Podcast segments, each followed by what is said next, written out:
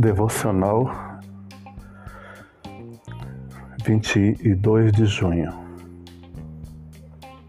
Ora, aquele que possui recursos deste mundo e vir a ser e vir a seu irmão padecer necessidade e fechar-lhe o seu coração, como pode permanecer nele o amor de Deus? Filhinhos, não amemos de palavra, nem de língua, mas de fato e de verdade. 1 João 3, 17 ao 18. Reflexão. Sabemos que não é através da caridade que conquistamos a salvação.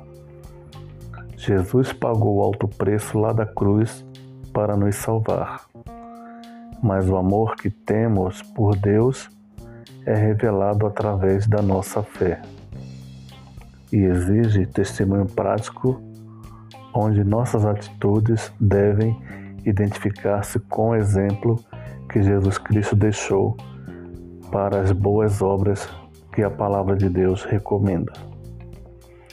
Oremos. Pai querido, Perdoa por qualquer tipo de avareza, orgulho e falta de amor para com o Senhor e para com o meu próximo.